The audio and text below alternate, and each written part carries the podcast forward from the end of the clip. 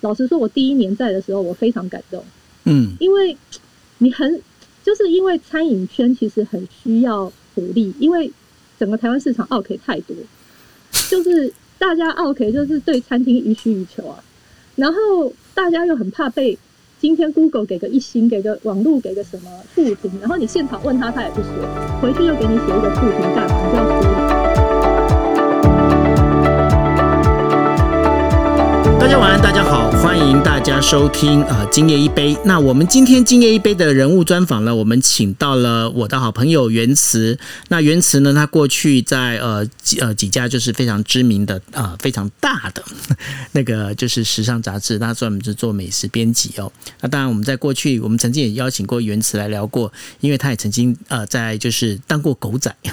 OK，不过那是过去的事情。那我觉得他现在呢非常棒的一点就是说，因为呢大家对于就是是米其林这件事情啊，大家可能都会想说，哎，米其林到底是怎么样的一个一个组织？然后米其林的这样的一个评鉴，到底符不符合我们来吃？哈，那因为呢，原则在第从第一届开始呢，就帮米其林有写一些稿子吼。那所以呢，今天呢来让原词来跟我们聊一下，就是你所不知道的一些米其林的故事。那这些故事是什么呢？因为我们刚刚在后台里面，我们有稍微聊了一下，我觉得说米其那个原词提出来的有一些有一些想法哦，我自己是蛮认同的。那这些想法是什么？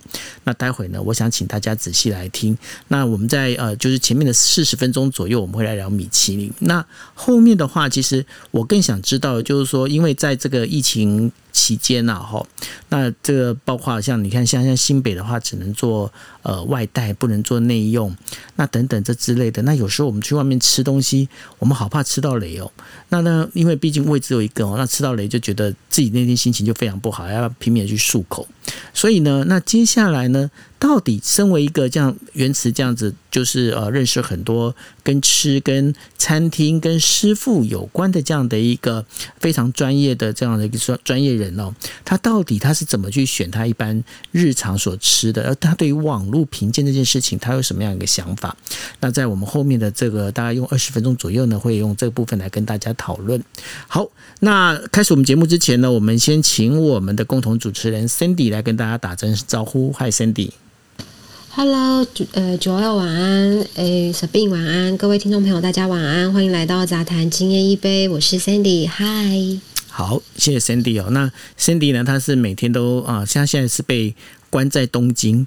原池他在东京，哎，真的是我回家了。很爽哎、不要说关好吧，关在东京哦，好爽哦。对啊。病病毒很爽，对的。然后呢没关，系，感觉染染到东京变种病毒，好像也是很骄傲是吗？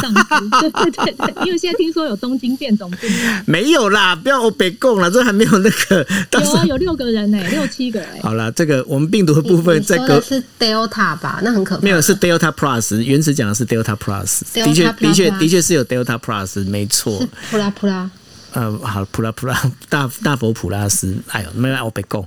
好，那这个的确啦，因为现在东京那边的话，这呃有一种变种病毒出来，但是呢，就是 Sandy 他现在就待在那边。好，那我们接下来呢，我们就正式的邀请我们的好朋友那个原慈，原慈来跟大家打声招呼吧。哎、各位大家好，哦，很高兴那个呃那个参加那个舅哥的的那个节目，好啦，我们我们就是当聊天啦，不要这么那么就是严肃这样子。好，那我我就我们直接就切入主题哦，因为这一呃这一次，因为呃现在呃观光局呢就是找跟呃米其林合作，那今年是到了第四年嘛，好，那我感觉上好像这个大家对于米其林的热度哦，从第一年的非常的狂热啊，慢慢的慢慢的好像就觉得嗯就是这样的感觉哈。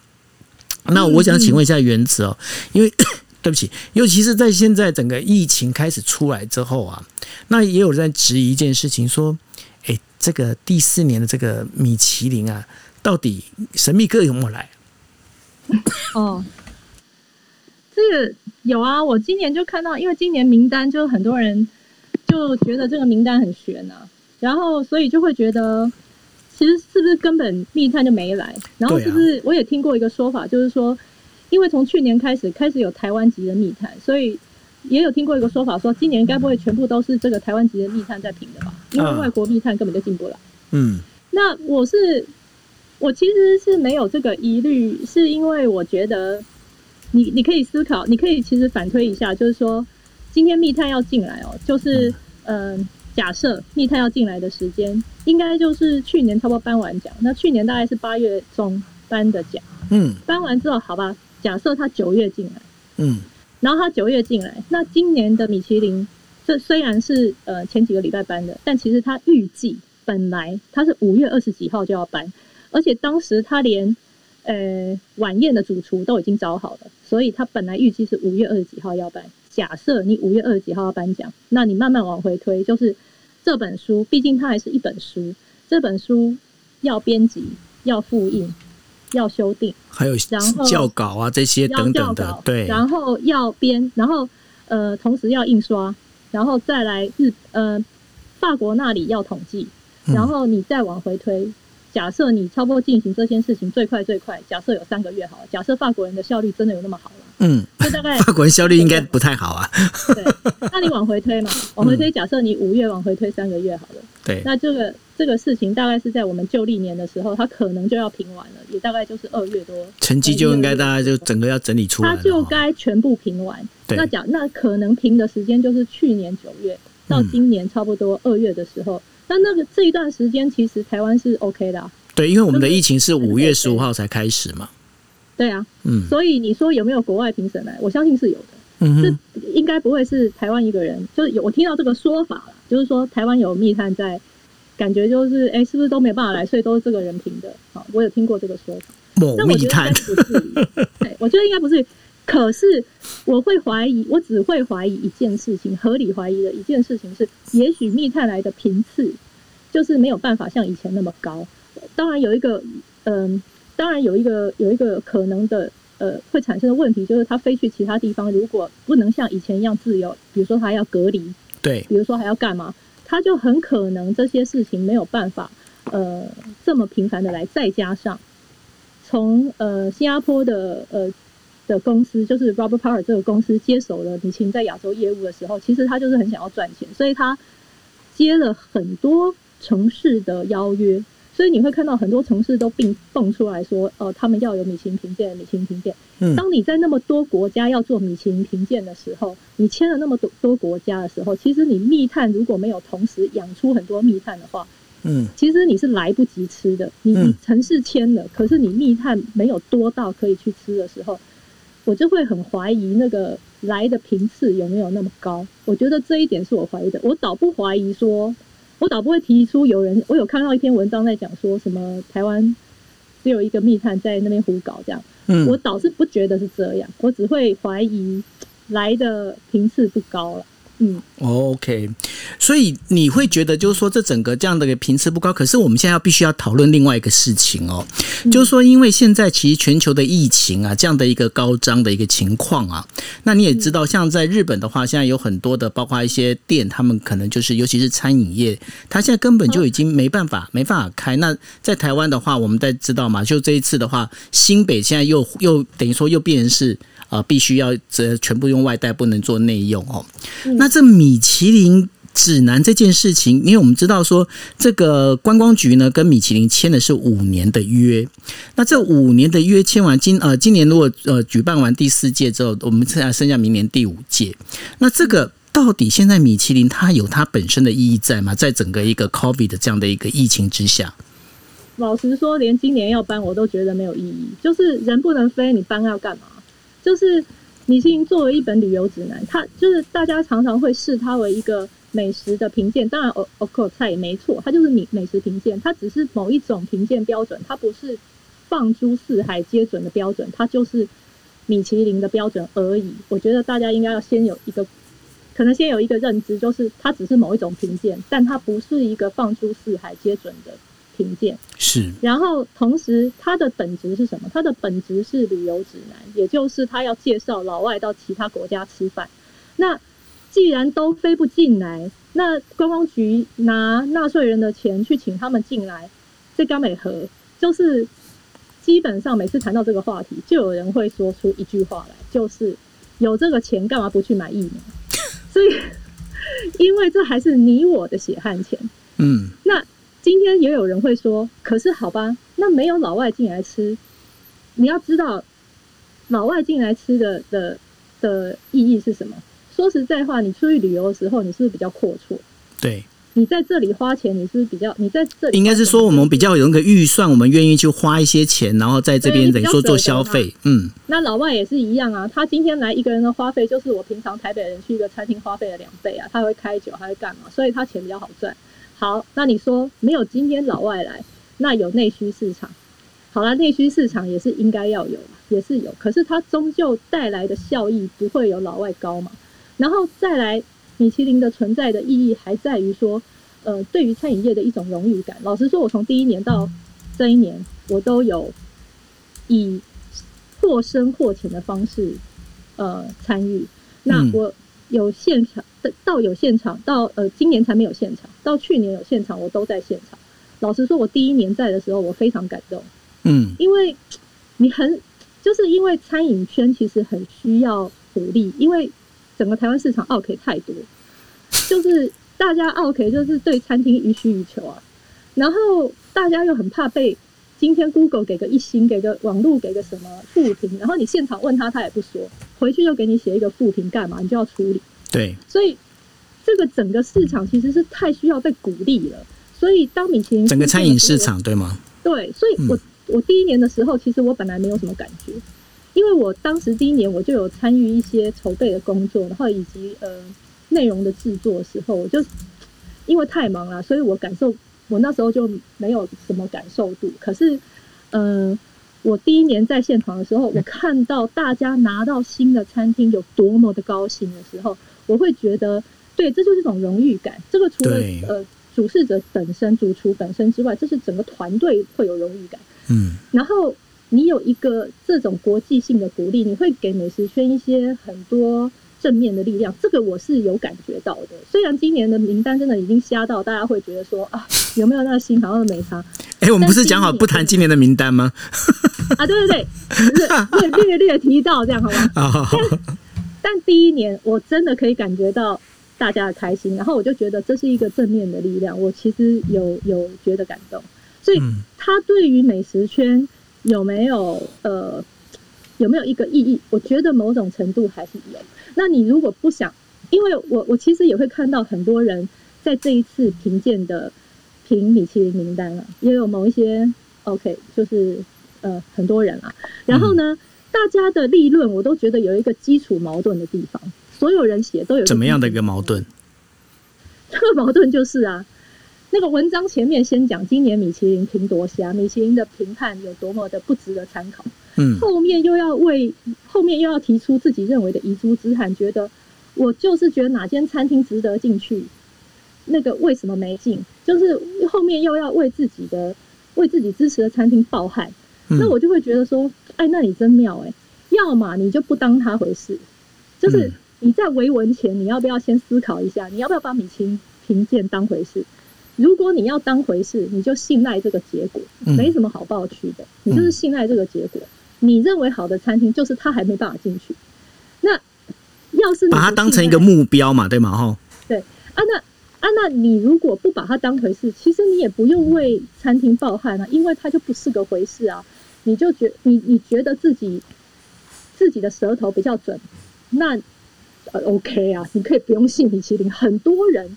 很，我认识周边很多懂吃的人，也没有在看米其林在吃饭啊。他们依然每次选择的餐厅都非常好吃啊。嗯，所以我觉得当在立论之前，大家可以思考一下，就是你要不要把它当回事。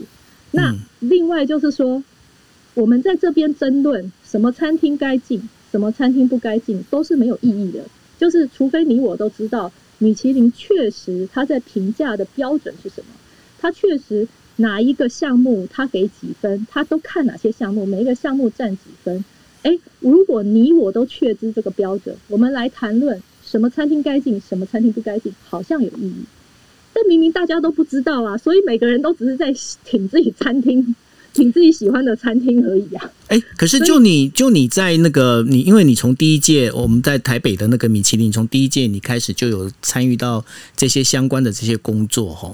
那一般来讲，他们在评论，尤其是因为过去我也曾经听过一件事情，就是说啊，有一些在台湾的比较，哎，等于说台湾比较做，等于不管是台湾料理也好，或者是呃，就是中华料理也好，他们也对于米其林的评鉴，尤其是外国人来评鉴这件事情，有些人是比较存疑。他存疑的原因是因为他们会觉得说，外外国人他懂所谓的这种呃中餐或者是台湾料理嘛，他们会觉得这件事情是好像不太对。那你怎么看呢？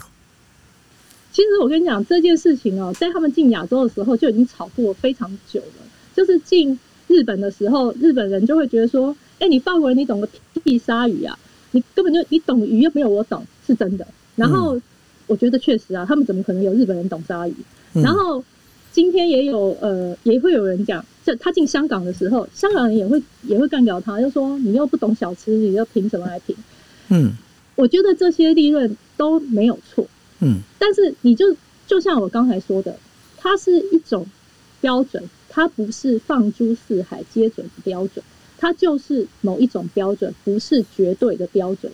其实你这样看就好了。他是不是不懂鲨鱼？我百分之百觉得，我百分之百认同日本人讲的，就是法国人不可能有比日本人懂鲨鱼。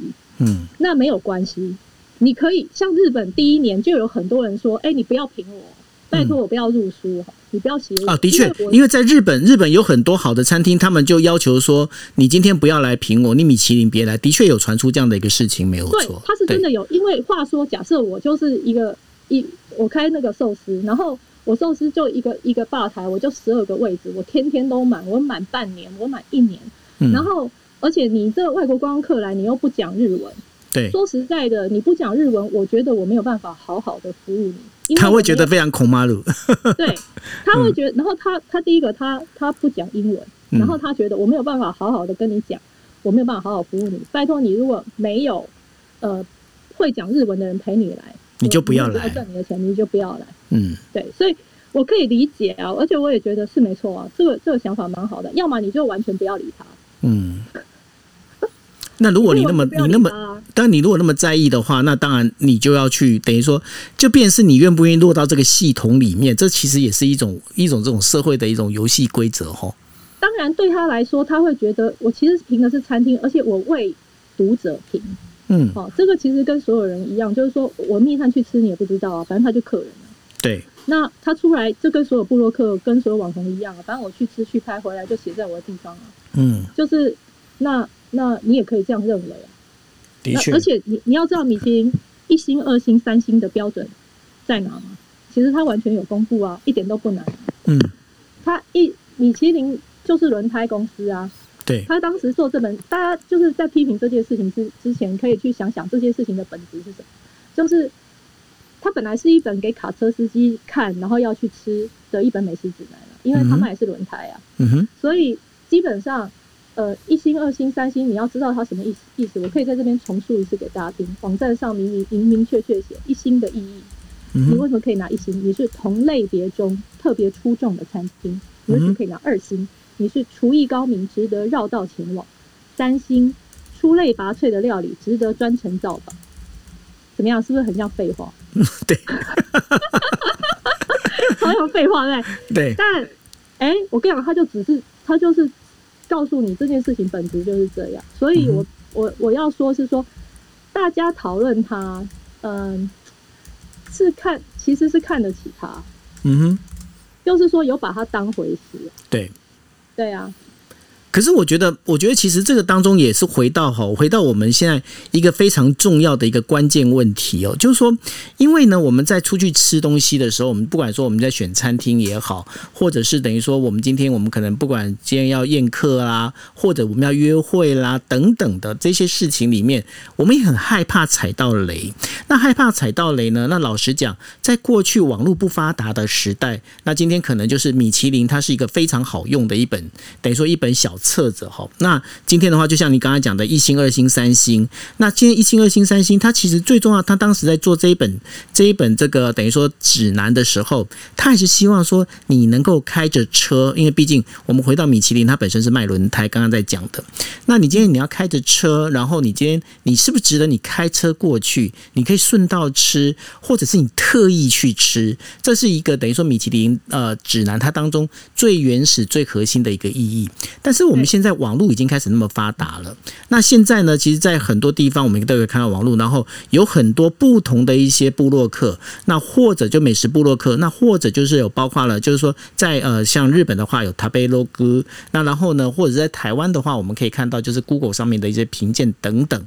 那这些东西里面就很好奇的，在这些那么多呃网络资讯里面，到底我们该怎么去选？然后我们该相信谁？其实其实很久以前啊，大家就讨论过，在米其林来之前啊，就是有有过这个讨论，大家就讨论很久。就是其实比如说，假设我在美国，我去吃饭，我就查 Yelp，嗯哼，那 Yelp 也是很多人在用的。对然后比如说我在日本吃饭，就像你说，我会查塔贝勒谷。嗯哼，那这些两个全部都是网络评价系统。对然后我刚刚也是有在讲说，其实二零一八年他的第一场记者会的时候，我就问过主席，我是在记者会上问的，就是因为你说米其林主席。对米其林的主席，因为我是在记者会上问，是。因为我会觉得你此时来台湾哦，可是像台湾是一个呃网络非常普及，同时大家使用网络频那个频率非常高，所有人都挂在网上。我们跟欧洲人不一样，欧洲人当时还没有怎么在在看，你说二零一八年的时候哈，其实他们现在也没怎么在看、啊，然后他们还在相信印书，你可以相信他们吗？嗯哼，就是他们对于网络的网络的反应是很慢很慢的，所以就他们还认为他们的观念都还在说，我不会把呃，比如说整本书的内容放上网站，因为这样大家就不会去买书了。你知道这个在 这个是上世纪的的观念嘛？哈是上世纪才会觉得说，我不把东西放在网络上，我只放一些些，不然你们就不会去买书。其实他搞错了，我们大家都知道。就算你都不放，大家也不会去买书的。嗯哼，就是大家就是没有要买书的意思。对，但他，但是呃，可是你今天大家这么信赖网络的评价，因为这个时代就是民主的时代，网络就是满满大平台，谁都可以发表意见。这个就是呃，你一定你信赖的就是大众点评。那我相信就是说呃。其实塔贝罗谷是最明显的，就是我那时候为什么会问米其林主席这个问题，是因为我也发现，就是像塔贝罗谷刚出来的时候，其实有很多争议，比如说有些人会觉得它一点都不公平，因为那个明明就可以换票，嗯哼，对那个可以操作。其实 Google 评分何尝不能操作？一样可以也可以操作。对，所以网络评分也会被网络大众点评也会被诟病，它的呃结果不公平。但是总终究呃，它还是比呃独断式的，比如说好像米其林这种的评价，会让人感觉呃有信赖度。所以网络的力量，你是在这个时代是完全不能忽视的时候，你作为米其林评鉴的话，你要怎么样顺应这个网络时代，其实是让人好奇的。像塔贝洛谷一开始出来的时候，很多高档餐厅都没有把它当回事，哦，真的吗就吗？是高档，对啊，因为毕竟高档餐厅的消费哦，嗯，呃，动辄就是上万块的台币一餐，对。所以基本上它本身就不是一般人吃常常在吃或在吃得起的，不像我们庶民吃的了了哈。对啊，就不是我们平民百姓会常常吃得起的。是，然后，所以这些餐厅当然知道他的对象是谁，以至于他会觉得你们那都一般庶民在那边网络在那边乱讲，所以他们完全没有接受这件事。可是时至今日，到了二零一八年、二零一九年，塔贝罗谷办颁奖典礼、颁金银铜奖的时候，所有国际大厨。这一些什么一星、二星、三星的厉害大厨，全部都会去，全部都会出现，因为他们也感受到网络的力量。所以那时候我就会觉得，像米其林这种制度其实是，嗯，已经会有，我不觉我他不见得摇摇欲坠啦，因为他还是有他的 legacy，但是我会想要知道他因应数位的反应是什么，但是他没有给我正面答案。所以他并没有，他还是没有回答你。他的回答说，他有回答，他的回答是说，比起网络，他相信大众会更信赖他们训练出的专业密探的判断。他是这样回答，其实这回答等于没回答啦。没错，那问题是吼，我们还是回到就是现在整个，因为这是一个，因为大家如果想要回到二零一九年那种，就是没有疫情，我出门可以自由自在，我可以自由飞的这样的一个情况，至少在短期的这个时间，甚至我在想说到二零二三年、二零二四年哦，都不太可能会发生这样的一个事情。那但是呢，餐饮业它还是必须要继续存在。那然后呢，这一些包括了我们，我们还是很希望能够吃到好吃的，然后吃到好的一个对的一个这。些美食，那如果今天呃，你现在讲说米其林它可能在短期间内，它可能没有办法有那么好的一个参考价值的时候，那接下来我们该怎么办呢？哎，其实我也不知道哎。嗯，那你有什么 想法？要怎么办呢？你有什么想法嘞？你说美食这种事哦，对啊，因为你看嘛，因为我们现在其实我们我们自己都有很多的这一些朋友，对不对？我们他们都能开餐厅，那可是每个也是苦啊哈。然后呢，就五月十五号的时候，那时候遇到疫情的时候，一堆人他们就赶快赶快就是把它转型，那想办法转型成呃，比方说外带啊之类的等等。可是也也不是每个都转型成功啊。对，其实现在大家就是，可是可是是非非非得转型不可哦。然后，而且这种阵痛期啊，会持续很久。而且这种阵痛期是所有人都必须得忍耐，因为说实在的，你可以外带外送是有是可以比以前赚钱吗？全部都不行。你外带做到死都不可能赚钱。嗯。而且尤其是一些越高档的餐厅越惨。就是说。你平常没有在做外带外送，你现在要开始做，其实也是你怎么做你也是回不来，所以大家都很痛苦。可是你又非做不可，嗯，就是你不可能让这件事，你不可能坐以待毙，你还是要测试一下整整个市场以及整件事情的可能性。所以现在就是很痛苦啊！我相信饭店跟餐厅都超级痛苦。对啊。然后呢？因为呃，我刚刚呢也其实看看孔医师有没有时间，因为孔医师呢，我们接下来再来我们这个房哦，这个孔医师不要再跟我聊疫情哦哈。那我们来聊一下，请你以这个美食布洛克的一个一个角度，你怎么去看哦？顺便来我们大家一起聊一下，如果你有时间的话。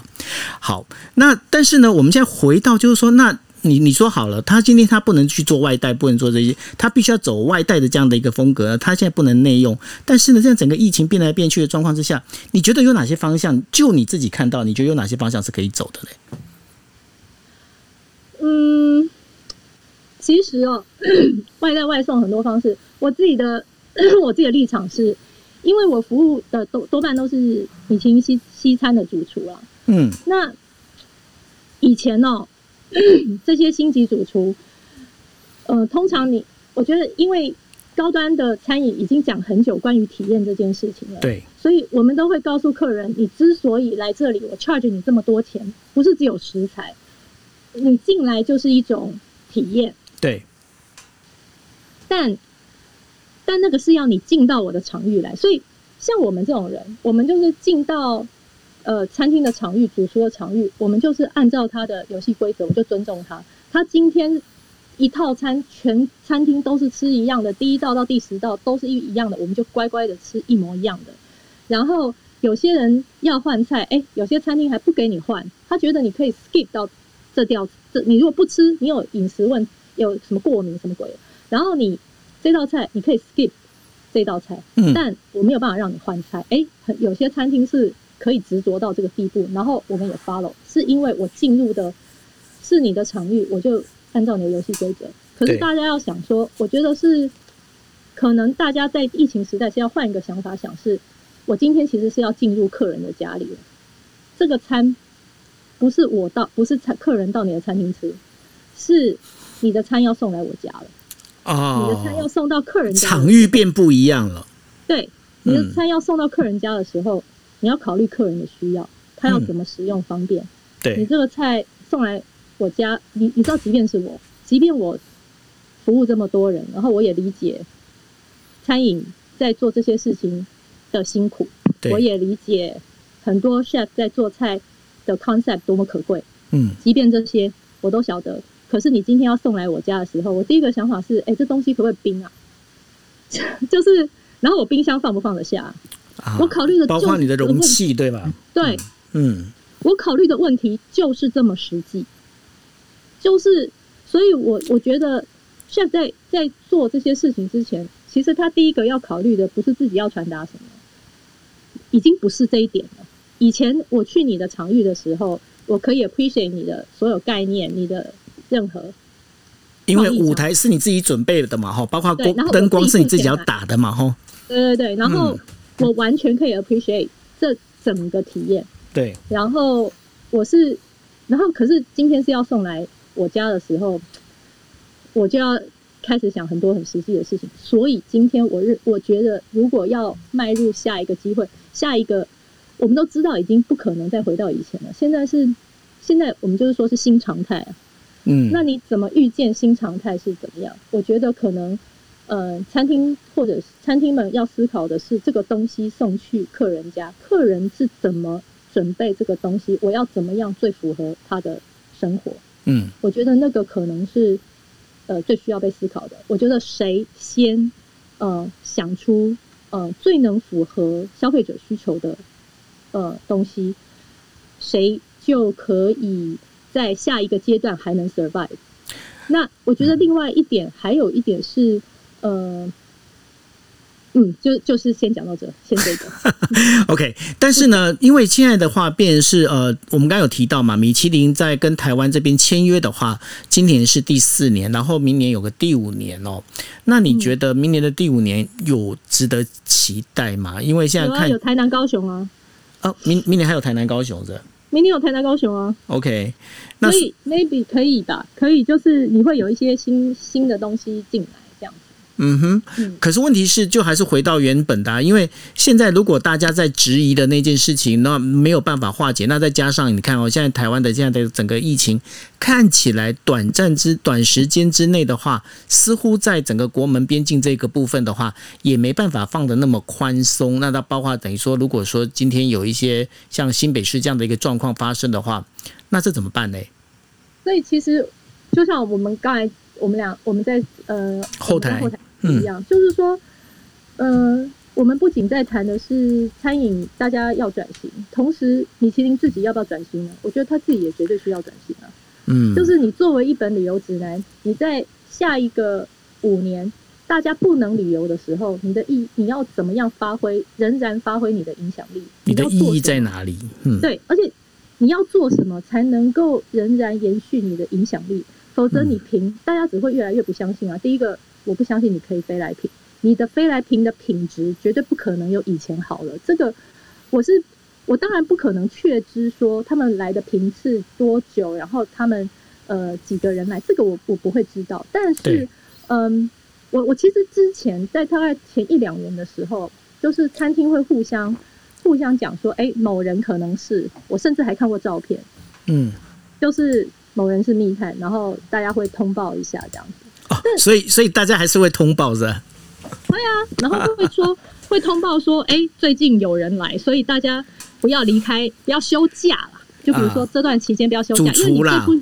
对，就是你最不希望的是是他来你不在嘛，对，你最不希望这件事发生嘛，所以就是比如说在某一个你认为这一段时间是哦他有可能来的时候，你就尽量不要休假，大概就是这样嘛，就互相互相提醒，对。是是也会有，那我就觉得说，你要大家就是这么尊重这个评鉴系统，你必须本身你也要提升才行哦，你你才值得我这么尊重你嘛。所以我会觉得说，呃，米其林作为一本这样子的评鉴，他自己也面临转型的问题，就是说，假设餐饮我要转型好了，就呃，我未来不是在走这个路线，嗯，好，我可能要面对疫情，我要做外送外带，我可能做。冷冻或什么的，那呃，整个餐饮在往另外这个方向图存的时候，你米其林还在按照你原先的评鉴方式或上个世纪你的评鉴方式，OK，你还是可以继续评鉴，但我不相信你可以继续存活，就是大家还会继续尊重你，然后同时你还可以从呃。世界各国的旅游单位那里骗到钱，我觉得应该很难。你一定要用“骗”这个字吗？OK，得到预算，争取到预算。OK，不是骗。OK，好。那但是呢，在你就是呃，这个从第一届开始到现在，这样整个这样下来的时候啊，有没有一些你觉得比较值得跟大家分享的米其林后面我们所不知道的一些故事呢？我们在讲的是台北米其林这一块。哦，其实我我通常会受到感动的，或者是会有 会哦，我觉得有一个事情是非常有趣的，就是嗯，当时二零一八年米其林的评鉴还没有来的时候，有的时候新加坡那边会跟我讨论一些事情，讨论事情包括第一个，比如说，嗯，我们在颁奖典礼就是记者会结束之后会有晚会，对，就是有参会嘛，嗯，啊，参会那一张票都很贵嘛，对，参会他们就会问说。要在哪哪一个饭店办比较好？啊，文华还是金华？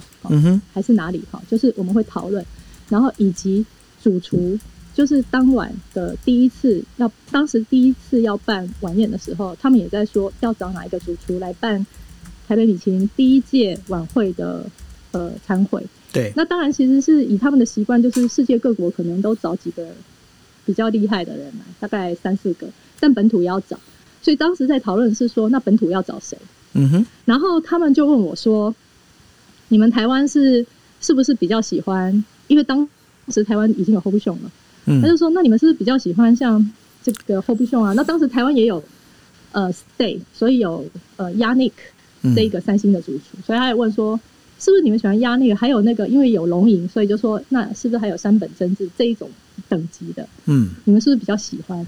然后我就我就说比较。”他就说：“你们台湾人的时候，我就说，可是你要看问谁耶？因为你今天问大众说 h o b i s o n 说 Yannick，谁知道他是谁啊？你不如说，那你要大众都认识，就阿基斯大家都认识啊。对，就是就是你要找谁？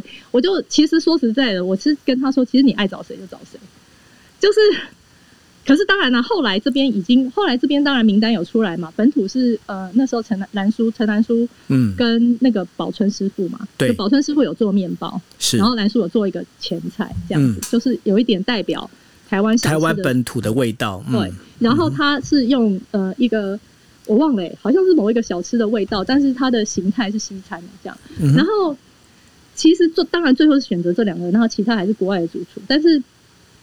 他们就说，他们希望呃这一本呃刊物这一本呃指南落烂在某每一个地方都可以被当地人接受，认为它不是只是一个外国呃完全无法接地气的评鉴，嗯，而是就是他们可以跟在地人沟通，然后在地人会喜欢这本评鉴，嗯，然后我觉得这一点是非常有趣的。老实说，我觉得他有没有接地气一点都不重要。我觉得啦，我觉得这是我个人看法。那我想问你一个问题，嗯，你看 看过世界的对不对？对，你觉得他有接地气吗？这个问题，这个问题有没有很坏？你会不会得罪很多人？这个不是，其实我重点其实是，其实他有没有接地气一点都不重要，他就按照他米其林该有的评审方式来评就好。就像他一直很骄傲的宣告说。我我怎么评餐厅？我就是只看盘子里的食物。你跟我说什么啊？你就是有看装潢，你就是有看服务。因为大家都传说说，每个人都知道嘛，说什么两个密探来，什么把什么叉子掉到地上，看你有没有看到，把它捡起来，那个就是你的 service 有没有做好？对，就是他在 test 你 service 这件事。嗯，那我不管有没有，可是今天他官方宣称就是说。我米其林没有在看那些，我只有在看你盘中孙，就是你到底菜做的好不好。假设是这样，那但是你如果有顾虑到接地气这件事情，你也考虑到很多嘛。比如说，光是你想要接地气，这个这个目的就很政治啊。啊，就你干嘛要接地气啊？你就按照你的怎么评就怎么评啊。如果你来评，你觉得台湾就是没有办法有三星，因为台湾的整个饮食水平就不到，那就不要给啊。就是你那么接地气干嘛？我没有期望你，你是高高在上米其林，你就高高在上的来，我觉得是没有问题的。当然，这是我个人意见，这是我个人意见。但我会觉得你没事接什么地气啊？你本来就不接地气，因为你就法国人啊，你本来就吃不懂。好，那我问你哦，就是说你怎么除我们现在除了三星这些等于说一星、二星、三星这之外哦，因为现在比比登这个部分的话，其实也很多的大家在讨论它啦。那很多现在包括一些小吃，它走进比比登，你怎么看？我跟你讲，我刚刚正要说说关于小吃这件事啊，关于比比登这件事情哦，就是说实在的，我我其实希望啊，我我每次都希望我喜欢的小吃啊都不要进必比登啊，因为这样我就买不到，你跟你跟我一样，是不是？我觉得哎、你不要来评他必比登好不好？这样我会买不到哎、会莫名其妙大排队。嗯那你知道，因为像我家，我家离那个通化街夜市很近，然后通化街夜市有一条小巷子，那一条小巷子有三四家必比登，什么洛杰快炒，什么冰火汤圆，还有一家什么卤味，都在同一条巷子。然后我就很不解，嗯因为老实说，我真的不觉得那一条巷子有那么出色。然后我就会觉得说，你们密探是到底是多没见过世面，光这一条街你就给出三四个必比登，是有没有搞错？嗯，但这个就是你不知道他怎么评鉴，这就是他的评鉴方式。那我有我信任的小吃，但他但他就是这样评啊，他必比登就是这样给啊。那所以我很喜欢消费一件事情，我们私下就是嗯、我们私下就是媒体们，比如我跟比如熟识的媒体的时候，我我们很喜欢消费一件事情，就是去年啊，啊哈，那个饶河街有一个麻薯宝宝，他进了米其林餐盘，他是饶河街夜市的其中一摊。那你知道餐盘的，你知道在米其林的评鉴当中，在这本书里面有不同的 category，然后有星级嘛，星级，然后有你说的必比登嘛，对，还有餐盘，还有一个是餐盘，没错，然后餐盘这个项目，那餐盘这个项目，它的评鉴的标准是什么？米其林餐盘的评鉴标准是，它代表就是新鲜食材、细心准备、美味佳肴，是不是有点废话？嗯还蛮废话，对不对？嗯然后，而且餐盘通常会被大家理解是它要有一定的环境，它才叫餐盘。如果你没有环境，你就必比登啊。对，因为感觉 感觉那个层级应该是，如果我们从由下而往上走的话，应该是先壁比灯，然后餐盘，然后才是到心嘛，对吧？对呀、对呀、你作为一本指南，你要让人觉得你有指南有那的个层次感，。对，嗯然后有，然后你可以暗示我说，哎，壁比灯的价格在这里，哦，餐盘价格在这里，哦，星级就是在往上，我会对我荷包要准备多少钱，我会有心理准备。我作为一个旅人的话，因为它毕竟是一，个它毕竟还是一个指南嘛，guide 嘛，对不对？嗯，我我会我会希望你这指南给我这些暗示，而且同时在米其林餐盘的呃餐厅极有可能是可以跃上星级的，所以它其实极有可能餐盘这个通常也会被大家视为说有可能二军，二军对，就是有嗯可能明年会进、对，会会拿星，会有这种有这种感觉哎、然后我们那一年就去年就发现说奇怪，为什么饶河街的一摊麻薯宝宝可以进餐盘？为什么它不是必比灯？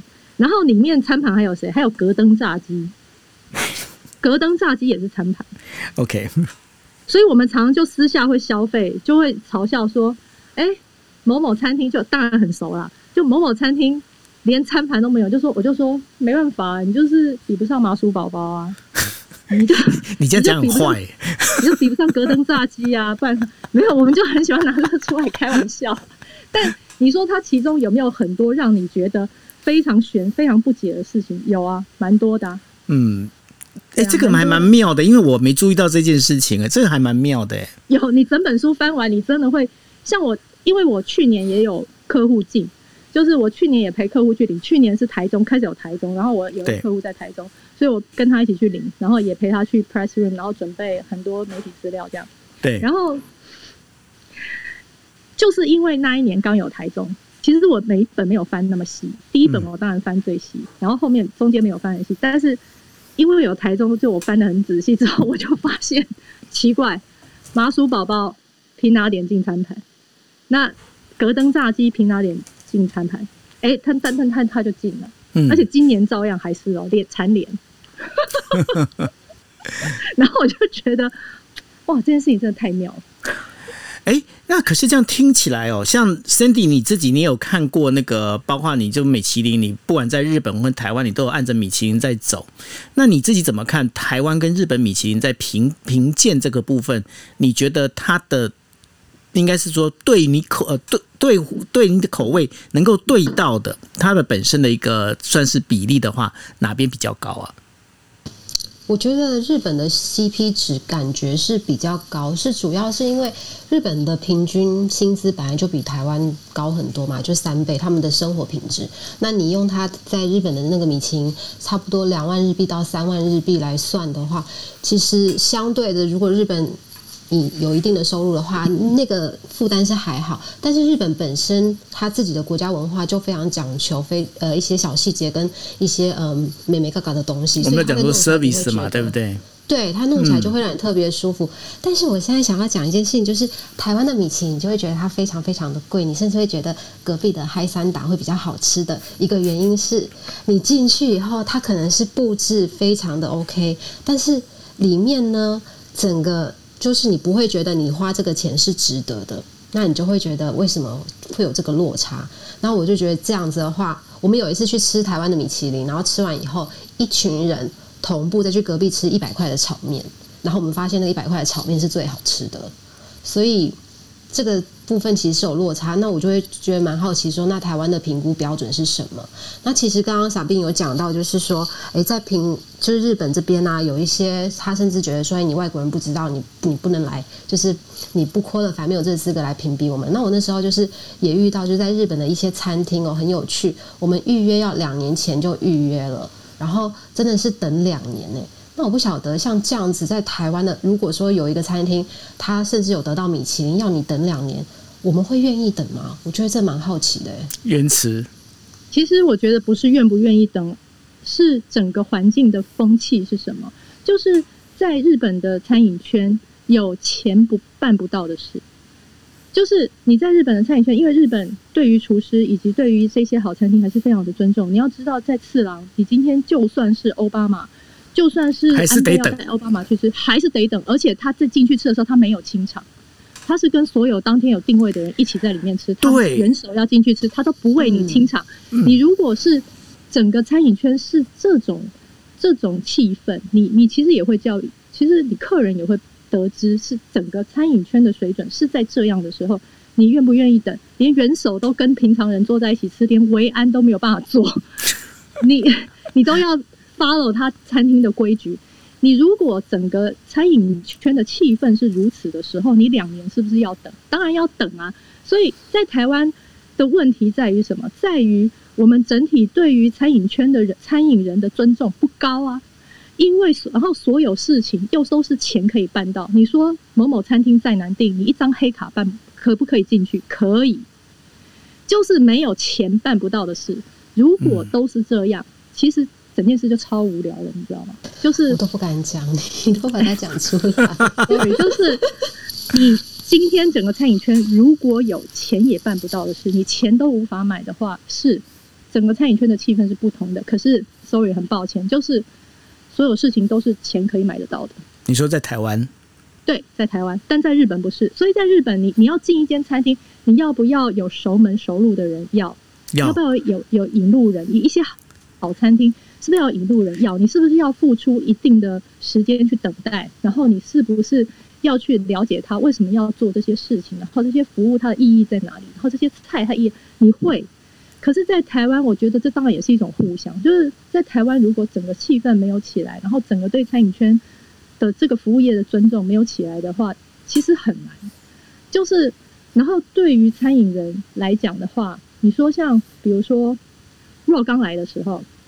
我随便举一个例子，就若刚来的时候，他都没有他他全部网络定位嘛，他是第一个这么做，他连电话都不接，是被人家骂翻？对啊，所有人都骂翻，而且根本就没有人不敢，就是不接电话，因为你就会被人家干聊到死。但他他就说哦，没有办法，我们就网络定位。好，他网络定位也有非常多的问题，但今天他就是有这套，他就是可以跟你来这套。可是其实，在很多国外，纽约。任何地方很多好餐厅，它也是这样嘛，大家也是没有靠背啊。可是台湾人就会一直吵，一直吵，弄到你出来就是 好，那我就安排一个人来接电话吧。就其实就是这样。我想，我想 echo 你，你这个部分，你讲那个网络那个是真的，因为像日本虽然现在非常疫情非常非常严重，但是那个米其你一样是要早上十点，就是它十点会开放两个月前的定位，然后呢一样是抢不到。然后甚至就还是有出现那种帮你代打电话的服务的那种打手，然后他们会在上面说帮你排队帮你打电话，对，所以这就有有差。可是我觉得整体的氛围来看啊，还有另外一个比较不一样的地方是。在日本，你去吃米其林餐厅的时候，每一个人都很安静。然后他从头到脚，他就是也会打扮的非常米其林，他就是会很小心翼翼。然后他会去听那个主厨讲很久的话，就是，但那如果是台湾人肚子很饿，你就想说哦，你拜公像像你顾让肚子饿，然后花钱还要 对我花钱还要还要等那么久，所以这个也是有落差。那其实换算成你会觉得，那花这么贵的钱，然后又没有吃饱。然后旁边每一个人都讲话一点点声音，可是十桌就会变很大声，你就会觉得这个落差真的是差蛮大的。可是即便落差差这么大，得分好像都是两颗或三颗这样。对你说，Sandy Sandy 讲一件事情，我很认同。哎，我要 echo 他刚刚讲一件事。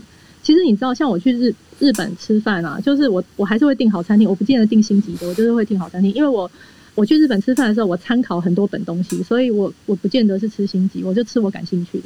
嗯，然后呃，我特别喜欢干嘛？我就为什么去好餐厅吃饭？我超喜欢看他们穿什么来的。我超喜欢看客人。你说客人穿什么是吗？对，因为好餐厅，你知道，因为他们有一定的礼仪，所以他们去好餐厅吃饭，其实男男生女生大家都会穿的好好的。所以我很喜欢打量他们，就是就我怪人呐，就我会很喜欢打量他们，而我会觉得很就是很很 enjoy 那整个环境，因为那整个环境不只是餐厅给予的，还有客人一起跟你。建造的，其实那整个场域应该是客人跟等于说主厨，还有所有的外场这些服务人员，他一起建造的一个舞台。对对对，对，所以那个客人是，我觉得你穿着怎么样，其实是表达你对那个场合的尊重。所以其实像我，我即便在台湾，我去饭店，我去哪里，去好的餐厅，我都会穿穿的很好。即便我是去采访，我都会注意我衣着。所以。嗯，我觉得那一件事情就已经是一个非常明确的，就是差别，就是你不会看到台湾人很很在意自己去饭店的衣着，大家穿着夹脚拖鞋进去。OK，我我对于这一点，我跟你讲，我对于这一点我没有贬义，因为穿着千拖的有时候是最有钱的那一个，我想所有饭店人都知道。也是大哥，对对对，而且他根本就是付现金，他也没在刷卡。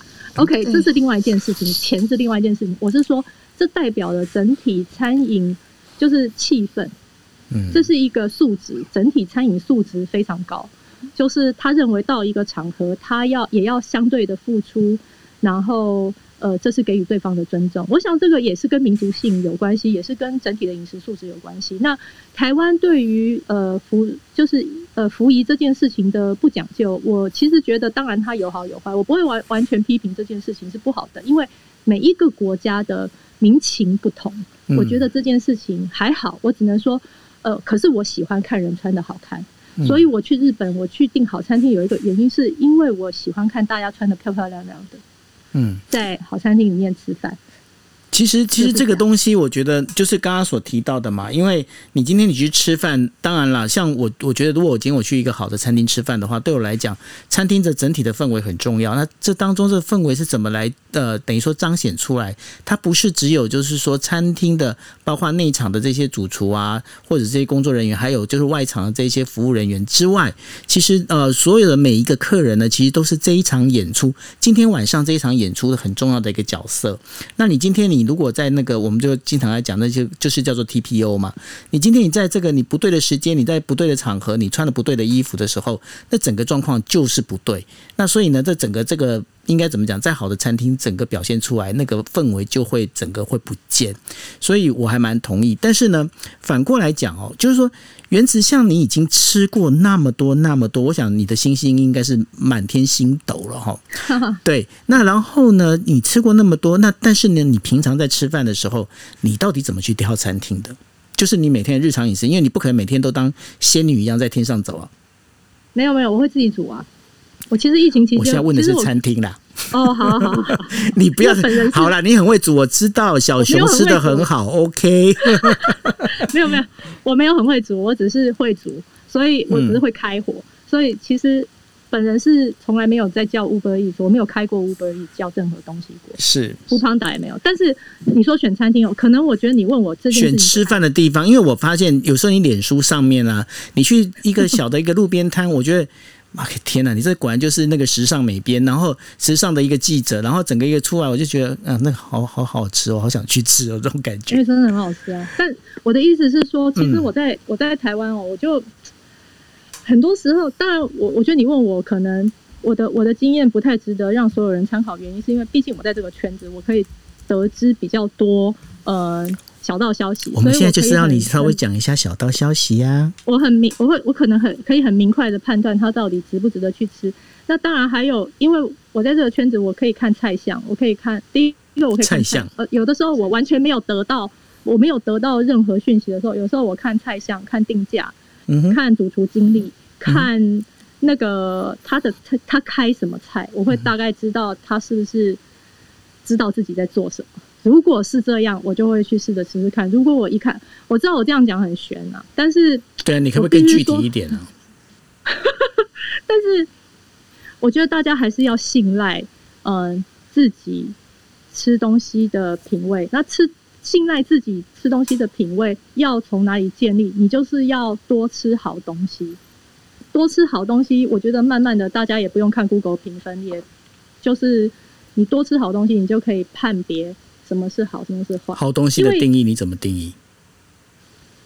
好东西的定义怎么定义啊？因为绝对不会是贵就是好东西嘛，对不对？因为我相信，对啊，因为我相信我们我们一定是这种想法的嘛，吼。对啊，因为你看我脸书，我没有天天在吃什么米其林餐是啊。没错，那所以所以我很常吃路边摊。对我知道你常吃路边摊，所以我想要知道说你好东西的定义到底是怎么定义法的？所谓知道自己在做什么，比如说，嗯，像我个人很爱吃一家呃路边摊，它就是凉面店加黑白切。嗯哼，你知道我为什么会选它？因为他在做黑白切的时候，他切那个肉，你吃下去的呃，你吃下去，他吃他的黑白切，你完全知道他知道自己在做什么哦。尤其是切肉，它的纹路，他有在，他是知道自己切这个可以让客人吃的怎么样是呃最好吃的一个部位，然后最好吃的切法，你完全知道他在做什么，因为他就是跟别人不一样，所以我就会说，其实你吃多了，呃，你就会可以判别。其实这件事情没有马上可以让你判别，也不是任何部落客可以指引你的，就是或者是任何美食家可以，因为很多人常常会说，呃，谁谁谁评不准，谁谁谁哪一个美食家讲的什么某某人每次评餐厅什么什么都不准，每次都踩到雷。每次什么它都不好吃或什么的。对，其实我觉得推荐的人很无辜，啊哈，呃，我觉得推荐人很无辜，因为大家每讲到好不好吃这件事哈，每次都会说啊，你可能会觉得我我要我接下来要说的是，因为好不好吃这件事情是主观的，其实好不好吃这件事情从来就不是主观的，哦。或应该是说，嗯，好不东西要好吃，代表你有把某一个东西做对，你做不对才会不好吃。那做不对这件事情就是客观的，就是这一道菜它之所以随便乱举例，这一道菜之所以叫三杯，它就是有固定的调味组合，所以叫三杯。你觉得你可以发挥做菜的人觉得我可以发挥创意，它叫三杯，但我还是中间调换了一个什么东西让它更加好吃，错，那你那个东西就做错了。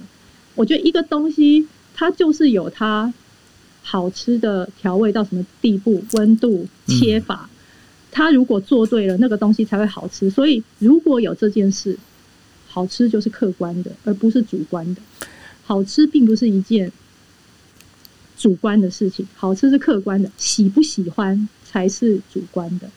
他可以做的，所以我们要讨论的是这个东西好不好吃，还是你究竟喜不喜欢？他也可，也许这个师傅也许从头到尾都把东西做得很好，但你不喜欢，对你，可以说我不喜欢，嗯但你不能说它不好吃，嗯，因为很多人他他也许就是他也许所有事情都是做对了，你只是不喜欢而已。所以我觉得大家在评论评断吃这件事情的时候，可以先问自己，究竟是我不喜欢它，还是他做的不好吃？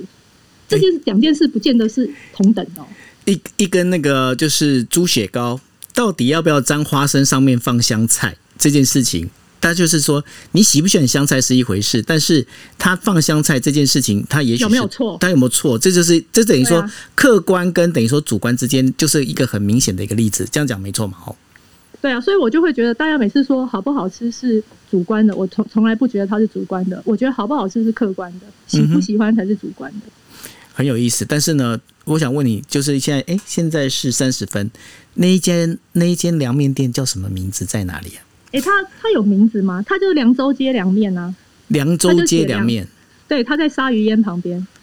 我觉得凉州街上鲨鱼烟旁边。我跟你讲，它借在鲨鱼烟跟一个回收厂中间。哦，是哦。那我要去找一下。